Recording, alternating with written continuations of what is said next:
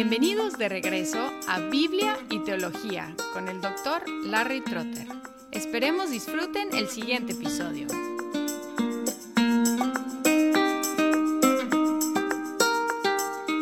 Uno de los últimos temas en el tema de las últimas cosas, la escatología, es el juicio final.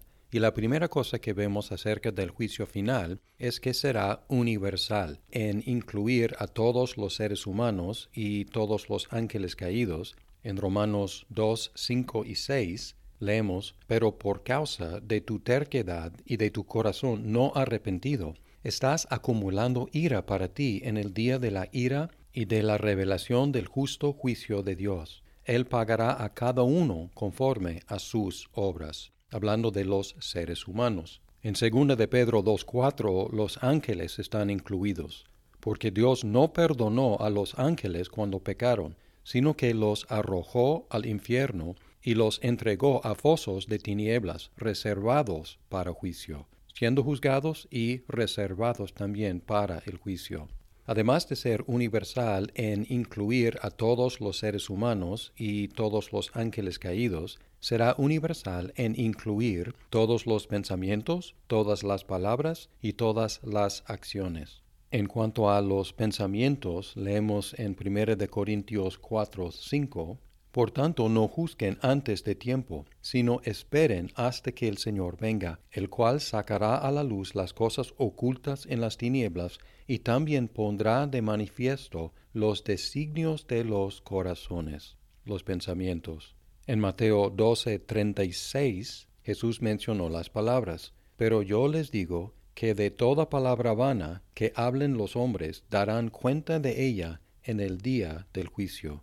Y en Apocalipsis 20:12 el enfoque está en las acciones. También vi a los muertos grandes y pequeños de pie delante del trono, y los libros fueron abiertos. Otro libro fue abierto, que es el libro de la vida, y los muertos fueron juzgados por lo que estaba escrito en los libros, según sus obras. El propósito de juzgar las obras de cada persona será pagarle según lo que ha hecho, como acabamos de leer en Romanos 2, 6. Él pagará a cada uno conforme a sus obras. Ahora, este enfoque en las obras no debe hacernos pensar que la salvación sea por obras. La salvación es por la fe en Jesucristo. Pero la única forma de comprobar, de juzgar la presencia o la ausencia de la fe son las obras. Santiago nos dio este reto en 2.18.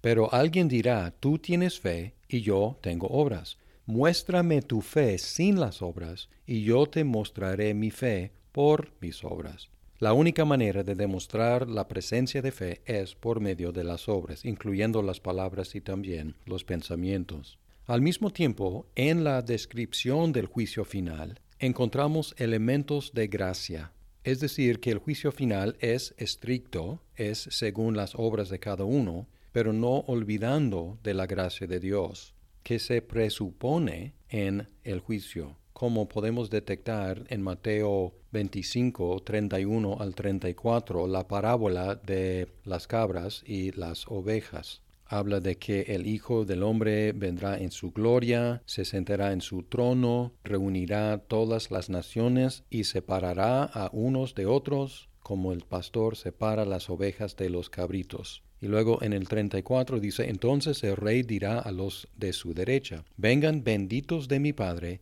hereden el reino preparado para ustedes desde la fundación del mundo. Los llama benditos, favorecidos, habla también del reino preparado desde la fundación del mundo, algo anterior a su existencia, anterior a sus obras, buenas o malas. Y además detectamos en la respuesta de las ovejas su sorpresa al ser recompensados por sus obras, indicando de que ellos no estarán pensando que sus obras hayan merecido la recompensa, es decir, sorprendidos por la gracia que existe ahí en medio del juicio. También en la descripción en Apocalipsis 20 del juicio encontramos ese libro de la vida, Dice que los libros fueron abiertos, que los muertos fueron juzgados por lo que estaba escrito en los libros, según sus obras. Pero luego en el 15 dice, y el que no se encontraba inscrito en el libro de la vida fue arrojado al lago de fuego. Es decir, lo determinante, el elemento decisivo, es la presencia o la ausencia del nombre en el libro de la vida, juzgados por sus obras, pero salvados o condenados según su presencia o ausencia en el libro de la vida. Por lo tanto, el juicio final no debe ser causa de terror para los creyentes.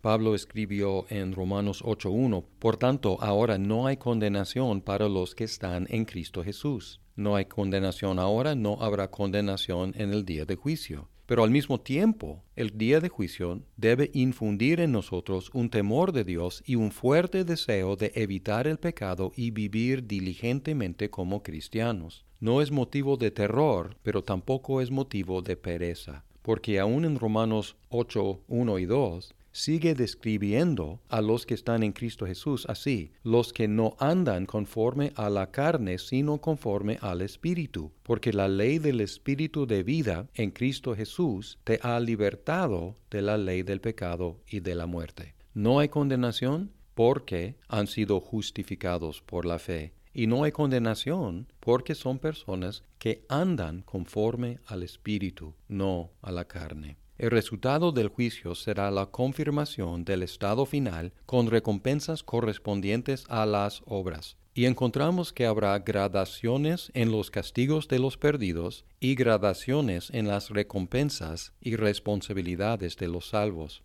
En Lucas 12, 47 y 48 Jesús dijo, y aquel siervo que sabía la voluntad de su Señor y que no se preparó ni obró conforme a su voluntad, recibirá muchos azotes, pero el que no la sabía e hizo cosas que merecían castigo, será azotado poco. A todo el que se le haya dado mucho, mucho se demandará de él, y al que mucho le ha confiado, más le exigirán indicando que el conocimiento de la voluntad del Señor da más responsabilidad por cumplirla y además más severo castigo al no cumplirla. Lo mismo encontramos también en las recompensas, que hay diferentes niveles. En Lucas 19, 12 al 19 tenemos la parábola de las minas. Hay diferentes versiones de esta parábola en los evangelios, pero aquí el Señor se va de viaje y da a diez siervos una mina a cada uno. Y luego encontramos que al regresar él, después de haber recibido de reino, mandó llamar a su presencia aquellos siervos a los cuales había dado el dinero, para saber lo que habían ganado negociando. Se presentó el primero diciendo, Señor, su moneda se ha multiplicado diez veces. Y él le dijo, Bien hecho, buen siervo,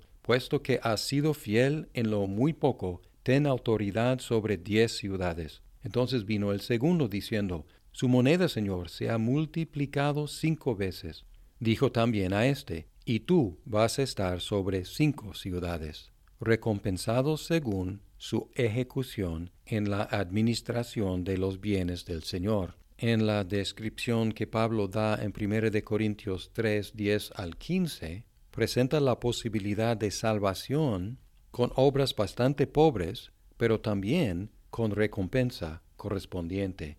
Pablo describe la situación diciendo, conforme a la gracia de Dios que me fue dada, yo, como sabio arquitecto, puse el fundamento, y otro edifica sobre él, pero cada uno tenga cuidado como edifica encima, pues nadie puede poner otro fundamento que el que ya está puesto, el cual es Jesucristo. Ahora bien, si sobre este fundamento alguien edifica con oro, plata, piedras preciosas, madera, heno, paja, la obra de cada uno se hará evidente porque el día la dará a conocer, pues con fuego será revelada. El fuego mismo probará la calidad de la obra de cada uno. Si permanece la obra de alguien que ha edificado sobre el fundamento, recibirá recompensa. Si la obra de alguien es consumida por el fuego, sufrirá pérdida. Sin embargo, él será salvo, aunque así como a través del fuego. Vamos a concluir pensando en el mejor de los casos, alguien muy cumplido, muy atento a la voluntad de su Señor, con muy buenas obras. Jesús describió esta situación hipotética y nos recordó que aún las recompensas tienen que ser regalos de Dios. En Lucas 17, 10 dice, Así también ustedes, cuando hayan hecho todo lo que se les ha ordenado, digan, siervos inútiles somos, hemos hecho solo lo que debíamos haber hecho. Así que en el día de juicio, aunque hubiéramos hecho toda la voluntad del Señor, aún así, estrictamente hablando, no merecemos nada, porque hemos hecho solamente lo que debíamos haber hecho, indicando que que las recompensas que nos da por las obras que hacemos son también manifestación de su gran gracia.